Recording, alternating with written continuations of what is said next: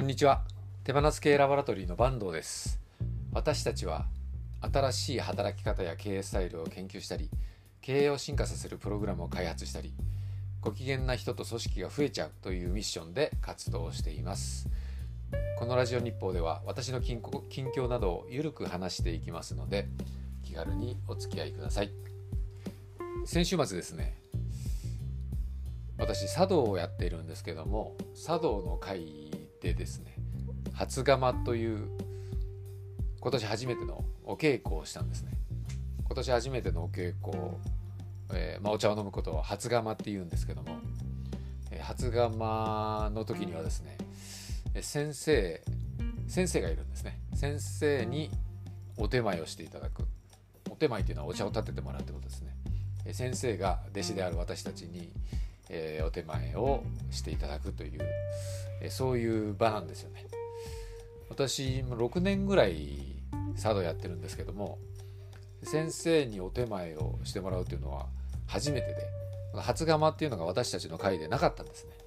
えー、それなりの人数規模になってきたので初釜っていうも、まあ、催しができるというか、まあ、そういうことで今年初めてやりまして普段ですねお稽古では茶道の場合は先生が指導してくれるんですけども私たちが自分たちでお茶を立てるのをですね、えー、見てですね口頭で教えてくれるんですね。だからやってみせてくれるってことって基本的にないんですよ。そういう、まあ、しきたりというかルールになってるんですよね。なのでもういつも思うんですけど先生が見本見してほしいのになとか思ってるんですけど、えー、動画で撮ってそれを見せるとかいうこともないし、えー、先生が口頭で教えると。いう形で進めています。なので先生が、えー、お手前をする機会をですね基本的に見ることがないんですけれども今回初めて見ることができてまあこれがですねめちゃくちゃ素敵というか綺麗なんですよね。すごい感動してですね。で当然お茶もですねめちゃ美味しいんですよ。お茶ってお茶お茶っお茶っ葉って言っちゃいけないですけど けど、えー、抹茶ですね。お茶の粉ですね。お茶の粉を入れて、えー、ただ混ぜるっていうただそれだけなんですよ。で茶道の世界には2種類あってですねお茶お茶が。薄茶と濃茶っていうのがあって薄茶っていうのは普段私たちが飲んでるような、えー、お茶ですね。えー、っと、まあ、いわゆる液体ですね、えー、になってるんですよね。で濃茶っていうのが正式なお茶なんですけど濃茶はですねもうちょっとドロッとしててお茶の粉もたくさん使ってでお湯は少なめでですねそれを練るような感じなんですよね。でそっちが濃茶っていうんですけど正式なお茶です。濃茶を飲ませていただいたんですけどそれがめちゃくちゃうまくてですね私がやるとお湯が多すぎたりこのね練り方っていうんですかねこの混ぜ方によってね、えー、光沢が全然違ってきて味も多分違うんですよね、えー、たったお茶の粉を入れて混ぜるっていうただそれだけなのに全然違うんですよ。味が。本当感動しました。で私たちは私がなぜ茶道をやってるかっていうと、えー、私が入ってる会は経営者のための茶道教室っていう、え、ことになっていてですね。しかも男性経営者に経営限定してるっていうちょっとユニークな会なんですよね。でもともと、え、30年ほど前にですね私福岡で茶道の会に入ってるんですけども、福岡に茶道遠州流茶道という茶道の流派がありまして遠州流茶道を持ってこられた方がいましてそれがお仏壇の長谷川って分かりますかね？手と手を合わせて幸せのお仏壇の長谷川ですね。お仏壇の長谷川の今相談役をされている当時社長だった長谷川さんが、えー、茶道遠州流茶道をですねこちら持ってきてえー、当時家元の息子さんだった方とですね茶道を福岡で広めていきたいと。日本文化が、えー、とても大事だと。日本文化を、えー、経営者は学ばなくてはならないと。そしてこれから私たちは世界を代表する、えー、経営者になっていくという志を持っているんだと。その時に、えーまあ、経営を、ま、学ぶことはもちろん大事だしビジネスの世界で、えー一流になっていくっていうのはもちろん大事なんですけれども、えー、それと同じかそれ以上にですね日本文化ということを学んで日本文化で私たちは世界の経営者とごしごしていくんだと。いやその日本文化ということを軸に世界で活躍していこうじゃないかと。そういうような考え方で、えー、に福岡の経営者同士で佐藤を学ぼうじゃないかということで佐藤の会を始め,、まあ、始めたという経緯があるんですね。で、えー、その流れで、まあ、私は6年ほど前から経営者のための茶道教室っていうところに入らせてもらってですね、まあ、日本文化って何かって分かるようで分からないじゃないですか。でそれがな茶道とどうやって結びつくのかっていうことも当時は分からなかったんですけれども、まあ、学んでみるとですねすごく面白い世界があってですね、えー、まず茶道っていうのは、ま、お茶を立てると思うじゃないですか。お茶を立てて終わりじゃないんですよね。茶道っていうのは必ず床の間があって、ま、和室で立てるんですけども和室には床の間があって掛け軸がかかってる、え、そしてお花が生けてあるんですよね。そうするとお花というのは華道じゃないですか、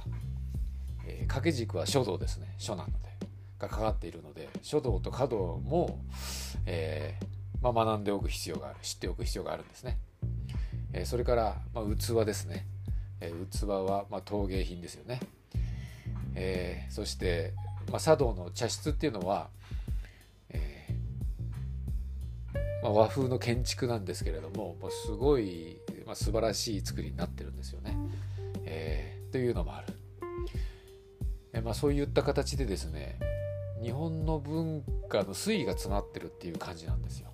まあ、茶道、まあ、お茶自身も道ってついてるんで道を極めていくっていうことになるんですけどもでこういったですねものが全てお客様をもてなすっていうところにつながってるんですよね。えー、書もですね、えー、お花もそれからどういう器を使うのかとか、えー、それから茶道のお茶を入れるやり方もですね季節によって違ったりするんですよね。寒い日には、なるべくお客様が、寒い思いをしなくて済むような形で火鉢を、えー、少し近づけたりとか、まあ、そういうことがですね、えー、全部詰まっていておもてなしの総合芸術という言い方をするんですよね。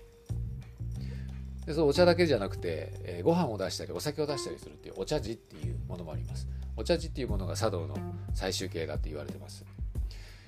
えー、そのようにお客様をもて,、ま、もてなすとか一期一会ですね、えー、その時、えー、にしかないお客様との出会い、えそれを楽しむんだと。あるいは今この瞬間を味わうんだと。楽しむんだと。いうようなことがですね茶道には詰まっていまして。私そういうのは日本らしさこの日本文化というのは何かしらエッセンスが詰まってるなと思いますし、まあ、そういうのがじわじわと感じてるわけです。で私たちは手放す系ラボで進化型組織というものを研究したり実践したりしてるんですけどもこの進化型組織もご機嫌な組織、えー、ご機嫌でありたいよねと。私たち一人一人がご機嫌になりたいよねと、えー、まあ、そういう人が集まる組織でありたいよねと。ご機嫌っていうのは、今今がご機嫌かどうかじゃないですか、何か頑張って何かを達成したらご機嫌になるっていうことじゃなくて今この瞬間、え今日がご機嫌かどうかっていうのが大事だと、まあ、それは楽しようとかそういうことじゃなくて、えー、自分があの本当に生きたい人生を生きていて生きたいライフスタイルがあってそしてワークスタイルがあって、まあ、その中で仕事があると。まあ、どういう人たちと集まって何のためにどういう仕事を今日するんだと。どういうチームワークを築いていくのかということがすごく大事だという考え方なんですよね。でそれと私この茶道で掲げているような、まあ、今こここの瞬間を味わう楽しむ一期一会を味わうみたいなことはですねすごくつながると思ってまして、えー、なので私はこの茶道を学びつつですねえー、新しい形の組織とか経営スタイルとかリーダーシップ、まあ、そういったものを日本から世界に発信していきたいと思ってるんですけどもその時にこの日本文化、えー、というところともですね相まってですね私たちらしい、日本人らしいオリジナルの、経営スタイル、これを発信していけるんじゃないかと思ってまして、まあ、まだ、そんなことできるレベルにはないんですけども、え、まずはですねままずはもっとこの茶道を学びながら、え、これを組織づくり、えそういったことに生かしていきたいなと思ってまして、え今年はですねいつも以上に例年以上に、えこの茶道の稽古に励みたいなと思った先週末でした。えそれでは以上です。お疲れ様でした。